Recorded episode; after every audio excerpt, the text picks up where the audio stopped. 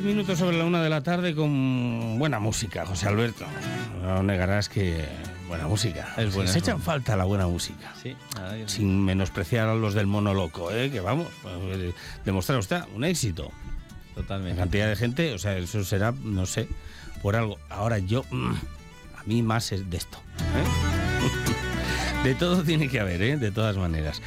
Y no quiere decir que porque haya un boom eh, de algo que atraiga a mucha gente, eh, bueno, pues eh, eh, sea cierto o esté estudiado ese boom. Y con esto quiero llegar al siguiente tema. Últimamente es verdad que quien no ha recibido en su casa eh, descubre si eres intolerante a algún alimento que te pueda sentar mal con nuestro test de intolerancias. Salta, salta. De hecho, ahora que estoy hablando, seguro que esta tarde en mi móvil aparece, seguro, seguro, alguna empresa que hace este tipo de test de intolerancias.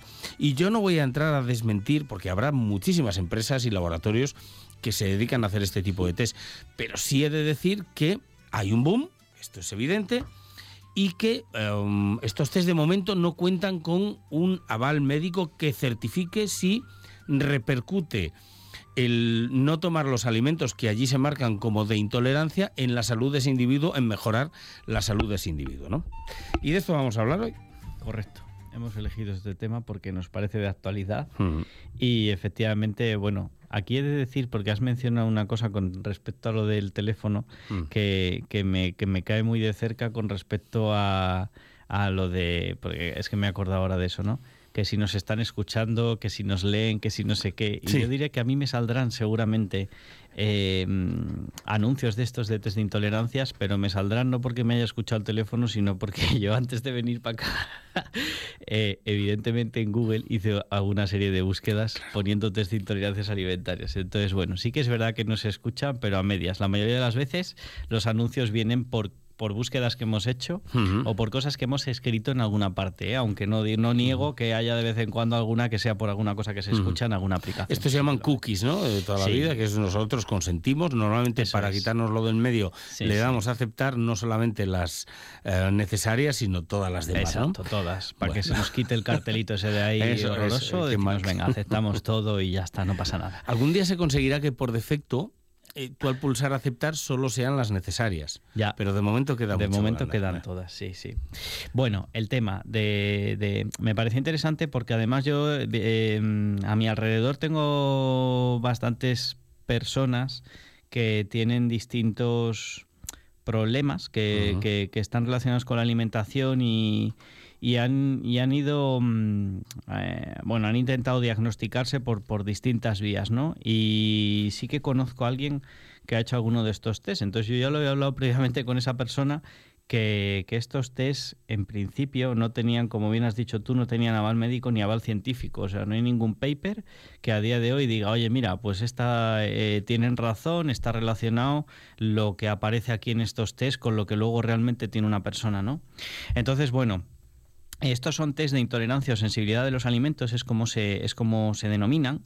Y, y digamos que básicamente lo que tenemos que tener en cuenta es que, bueno, por una parte están las alergias alimentarias, por otra parte están las intolerancias. Y entonces, eh, las alergias alimentarias sí que hay formas de, de obtener si una persona es alérgica o no. Eh, esto ya lleva, son protocolos y pruebas que llevan ya desde hace bastante tiempo. Hace unas semanas se lo hicieron a familiares míos además. Y, y se hacen eh, mm, test de alergia a alimentos determinados. Entonces, pues te puede salir que eres alérgico a las nueces, que eres alérgico a las almendras, que eres alérgico y te hacen, bueno, pues eh, hay unas que son mm, cutáneas y te ponen ahí unas gotitas y ya con eso saben si, si eres alérgico o no a esos alimentos. Las alergias pueden aparecer de repente, pueden aparecer de repente y pueden desaparecer de repente. O sea, de hecho es muy común, es muy frecuente que en, en niños haya, pues al principio, por ejemplo, un- una de las alergias muy comunes es al huevo o a una proteína del huevo, y luego con el paso de los años, pues al final eh, deja de ser alérgico al huevo, puede volver a consumir huevo y todo lo que, y todo lo que esté hecho con, con- como materia prima que, que- tenga huevo, ¿no? En los ingredientes. Eh, luego también recuerdo, porque además no se me va a olvidar nunca, porque estuve yo presente cuando pasó aquello, eh, un, eh, una amiga mía era alérgica a los a- al marisco y su hermano, que es un poco más pequeño que ella, se estaba riendo de ella en una comida en la que lo celebramos con marisco, porque le dijo, ah, tú no puedes comer marisco y yo sí. Y, y, esa misma noche descubrió que desde hacía relativamente poco, porque unos meses atrás había comido marisco y no lo había pasado, pues, pues de repente ya era alérgico al marisco. Entonces, por eso digo que estas cosas que, vamos, no es porque lo diga yo por la experiencia que haya vivido, sino que realmente está comprobado científicamente, pero que da la casualidad de que lo he experimentado yo también En, un amigo, ¿no?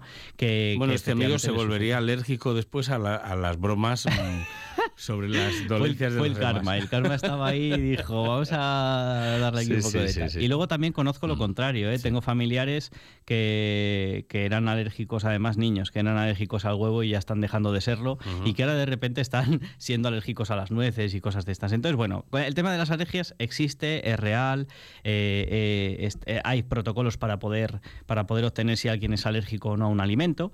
Y luego está el tema de las intolerancias, que en principio se llama intolerancia a, el proceso en, el que el cual el cuerpo, el cuerpo no es capaz de procesar o y esto puede ser peligroso porque incluso te puede causar, la muerte dependiendo del, nivel de alergia que tengas a, cierto alimento.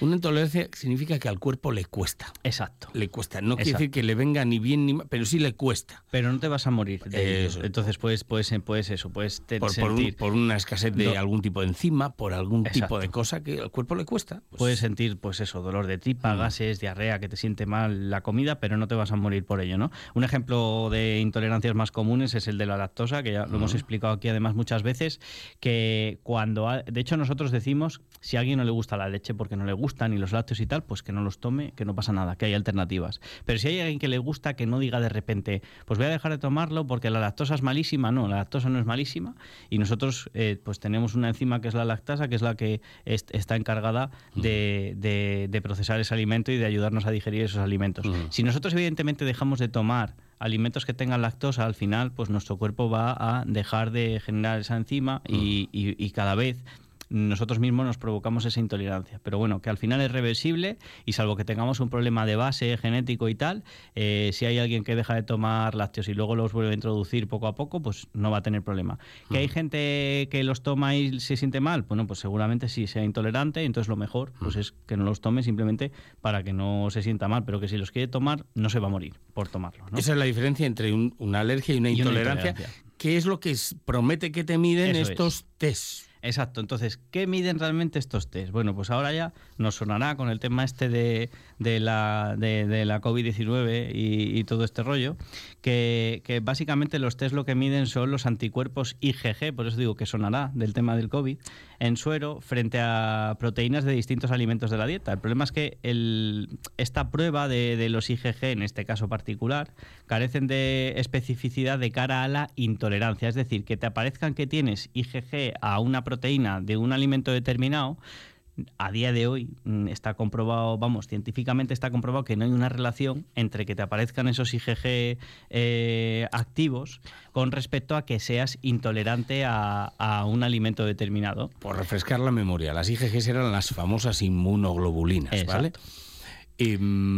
Que cuando pasábamos el COVID eh, aparecían. Aparecían, de que teníamos los, los IgG de, de, de, esa, de, esa, de ese virus en, en, concreto. Y hay dos tipos, ¿eh? los del corto plazo y los IgM y los IgG. eso es.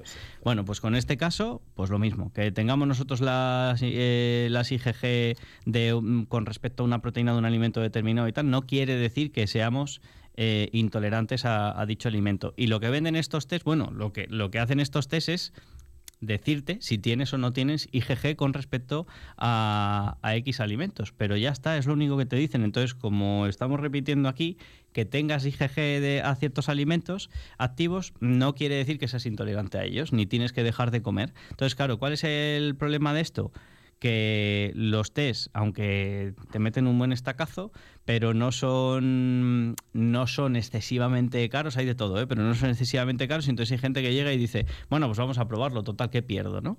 Y al final se hace la prueba y el problema es ese, que el, mm, el diagnóstico no, no, es un diagnóstico. Tú, ahí la prueba lo que te está diciendo es, tengo, ¿tienes estos IgG activos? Sí o no, ya está. Pero no te están diciendo si eres intolerante. Sobre todo, sobre todo porque el sistema inmune, que se va modulando conforme vamos enfrentándonos a enfermedades, de entrada dicen los inmunólogos que producimos IgGs y después nuestro timo aprende a gestionarlos para determinar qué es enemigo y qué no es enemigo. Y en ese proceso podría ser normal la aparición de diferentes tipos de IgG que para nada guardarían relación con la supuesta intolerancia. Exacto. Hay que decir que de momento, hasta que no haya un estudio serio que determine otra cosa, que puede ser. No estamos diciendo que, que, no pueda ocurrir en un futuro. como lo visten de genético y tal, parece que se da por bueno. Sí, sí, sí. Ese es el problema, que se venden, que se venden ciertos términos que suenan mm. como muy bien y a partir de ahí tal. Mm. Claro, ¿cuál es el problema que, uno de los problemas que hay? Que hay gente que se toma esto al pie de la letra, se piensan que son intolerantes a ciertos alimentos que aparecen ahí, y entonces, pues, bueno, eso y que hay gente que asocia ya, eh, que esto ya es la mezcla máxima, asocian que no solo son intolerantes, sino que ese alimento en, concreto le engorda. Más o les hace daño. Exacto. entonces hay gente que igual llega y dice, bueno, yo es que soy intolerante a la lechuga y al tomate y además me engordan. Y entonces dejan de tomar tomate y lechuga en sus en su alimentación, por lo que le dice esto. ¿Y esto que, eh, a qué acaba llevando? Pues a que pueda haber ciertas deficiencias nutricionales por culpa de, hacer caso a este tipo de, test. Entonces, bueno, en resumen... Sí, pero no suele salir una cosa... no son baratos. Sí, no, Del orden de 250, 300 y más euros el que se los quiere hacer que se los haga. Por supuesto. Porque claro, se da la casualidad también que, oye, pues yo hice caso y me encuentro mejor. Perfecto. Ahora, volvemos a repetir no es correlativo. Es decir, puede que sea una casualidad que uno de esos sí te estuviera dando problemas, los demás no, y estás renunciando al placer de probar otros que quizá. Pero bueno, que te va bien, genial. Pues Pero no hay aval, volvemos a repetir, no nos metemos con los test. Sí con el aval científico de lo que miden, que de momento no está aprobado. Exacto. Que lo quieres utilizar, que te sienta bien, que te va genial. Oye, pues perfecto. es como el que testa kinesiológicamente, por kinesiología. Pues muy bien, pues ya está. Pues y, ya aprovechando, como está muy cercano el tema, y el otro día además me surgió también en una conversación, quería hablar sobre la celiaquía y la sensibilidad al gluten, que está ligado también a este tema. Entonces, Em, la celiaquía es lo que hasta hace poco se llamaba intolerancia al gluten, que estaba mal llamado intolerancia al gluten.